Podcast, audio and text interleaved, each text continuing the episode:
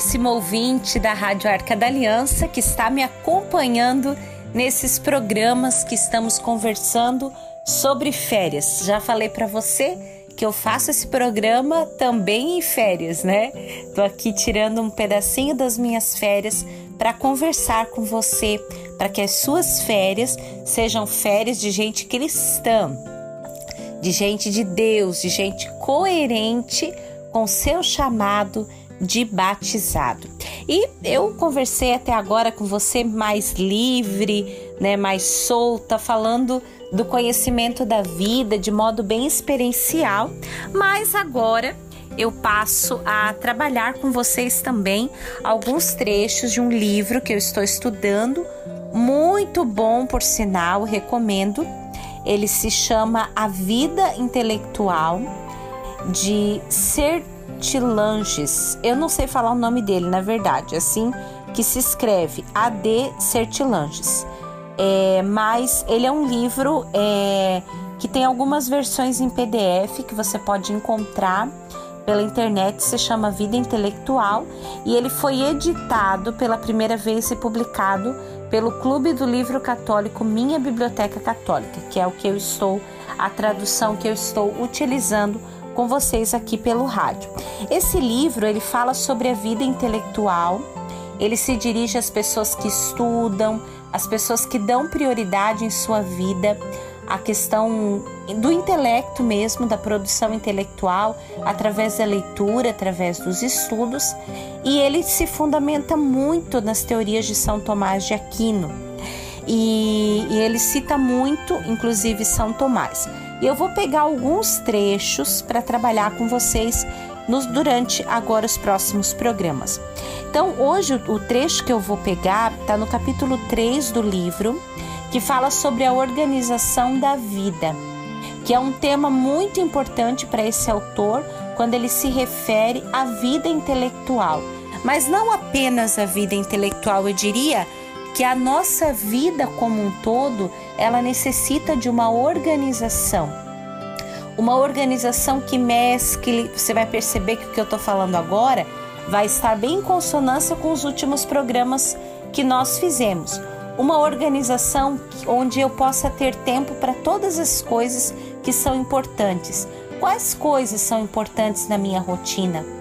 Oração, descanso, trabalho, convivência, refeição, é, leitura.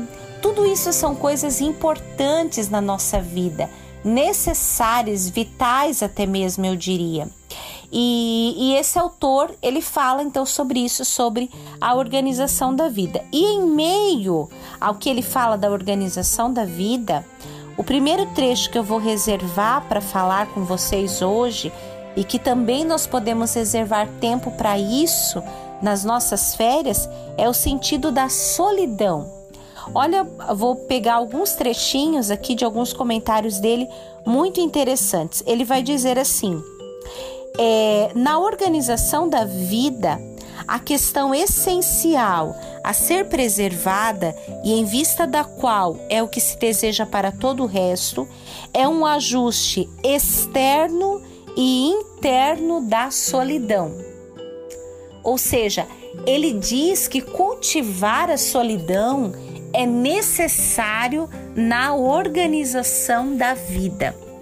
Me parece que hoje, quando a gente fala de solidão, né, ou até mesmo quando a gente pensa numa vida solteira ou numa vida celibatária, que por exemplo eu assumi dentro da minha vida consagrada, as pessoas já têm uma, um, parece que uma aversão de que a solidão é um sintoma de isolamento, é um sintoma de tristeza ou um, até mesmo um sintoma de frustração.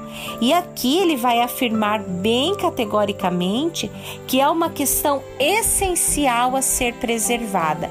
E aí aqui como um ajuste não apenas externo, ligado a silêncio, ligado, por exemplo, morar num lugar retirado, mais tranquilo, sem agito, sem barulho, ou quem mora no mosteiro, ou quem mora na casa contemplativa da arca, num sítio, né, num lugar de praia e tudo mais. Não, não tem nada a ver com isso. Tem a ver também, né?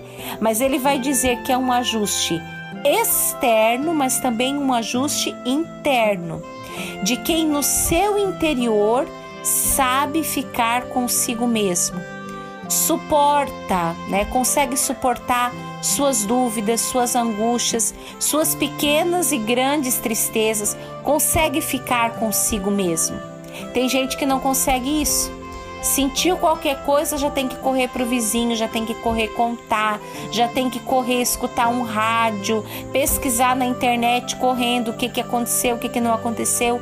Eu gosto muito, falando nesse tema agora, me lembrei muito de um livrinho que muita gente tem em casa, porque ganhamos de monte na época da Jornada Mundial da Juventude em 2013, um livrinho que se chama 25 Minutos que é a história de Chiara Lute, que é uma beata ligada ao movimento Focolares, uma leiga, uma moça de 18 anos que faleceu de câncer. O, o nome do livro é 25 Minutos, porque na história dela, a mãe conta que quando ela foi diagnosticada com câncer, ela se fechou por um tempo no quarto e ficou 25 minutos em silêncio. Olha só, uma jovem, ela era uma adolescente, ela morreu com 18 anos, mas se eu não me engano, o diagnóstico dela já veio com 15 ou 14 anos. Nessa fase da vida, ela para, ela não vai mandar. Tudo bem que na época não tinha, mas ela tinha recursos. Ela não telefonou para um amigo, nem foi correndo para um padre, é, nem foi correndo para a mãe, para o pai, para o vizinho, ou foi sair correndo, ou tentar suicídio, ou, ou tantas coisas. Estou exagerando aqui na, né, nas minhas colocações e nos meus exemplos. Mas ela foi ficar consigo mesmo, enfrentar o drama do, da morte iminente, de um tratamento difícil para uma adolescente, né, é, da quimioterapia, da radioterapia, de diversas cirurgias e do risco iminente de morte, enfrentar esse drama consigo mesmo, sozinha, na solidão, no silêncio. Com certeza era uma pessoa muito amadurecida. Apesar de jovem, uma menina madura que soube enfrentar o drama consigo mesmo. Claro, com o apoio dos pais, com o apoio dos amigos, do movimento ao qual pertencia, mas fez esse ajuste interno e externo, preferindo a solidão nesse momento para ruminar o drama que ela viveria a partir daí. Então, preservar a solidão e quem sabe as tuas férias seja aí um momento oportuno para você aprender a cultivar a solidão, ficar um pouquinho consigo mesmo, fazer aquela caminhada um pouco sozinho, parar na frente da praia, pensar um pouco a tua vida, o teu projeto de vida, o que você quer para o ano de 2021 e ainda mais eu diria até refletir o que Deus quer para mim nesse tempo, né, nesse momento da minha vida. O recolhimento, vai dizer aqui o autor do livro, é o laboratório do espírito. A solidão interior e o silêncio, suas duas asas. Todas as obras grandiosas foram preparadas no deserto, inclusive a redenção do mundo. Os precursores, os continuadores, o Mestre, todos foram ou são submetidos a uma mesma lei.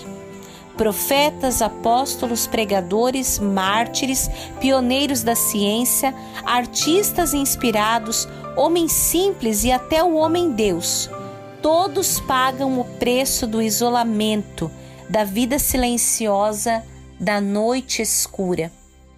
Eu diria que talvez há algumas soluções que ainda nós não encontramos para o mundo de hoje, algumas respostas que às vezes nós não temos para os nossos, para a nossa família, para questões importantes da vida, Talvez nós não as encontremos porque nos falte o laboratório do recolhimento.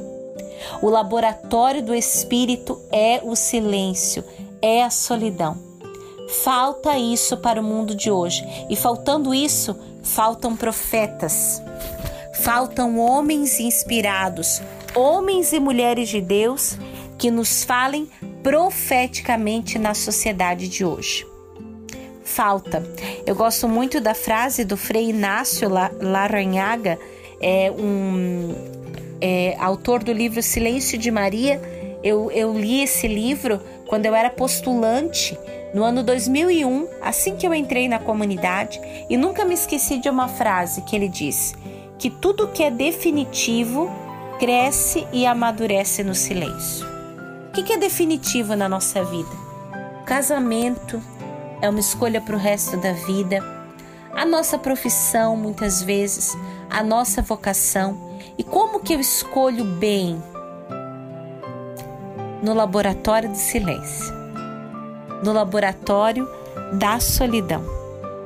A solidão, vai continuar o autor, ela lhe permite o contato consigo mesmo, contato tão necessário se você quiser se realizar e não mais ser o papagaio das fórmulas prontas, mas o profeta do Deus interior que a cada um de nós fala numa língua única. A profecia é sempre uma novidade, não é papagaice. Se eu desejo exercer uma paternidade, uma maternidade profética, uma vida consagrada profética, uma profissão que ofereça para o mundo não só papagaice, repetição de fórmulas, mas novidade de fazer a diferença. Se eu não consigo ir para o laboratório da solidão, para o laboratório do silêncio, a minha vida não é sadia, não gera em mim a realização e não gera os frutos que Deus o mundo, a sociedade, o lugar que eu trabalho e a minha família esperam de mim. Sem esse laboratório, eu vou ser papagaio, não profeta. Quero indicar para você, já que você, estamos falando de férias, assista nas tuas férias um filme excelente. Esse filme se chama Mãos Talentosas.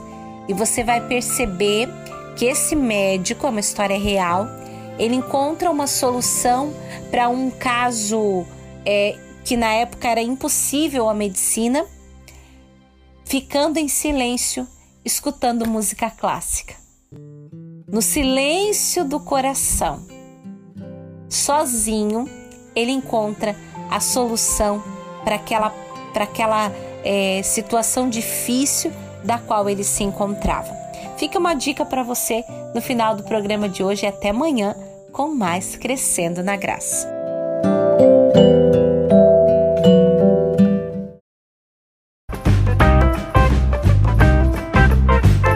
Esse podcast é uma produção da comunidade católica Arca da Aliança. Conheça mais conteúdos no Facebook ou Instagram, arroba Arca da Aliança.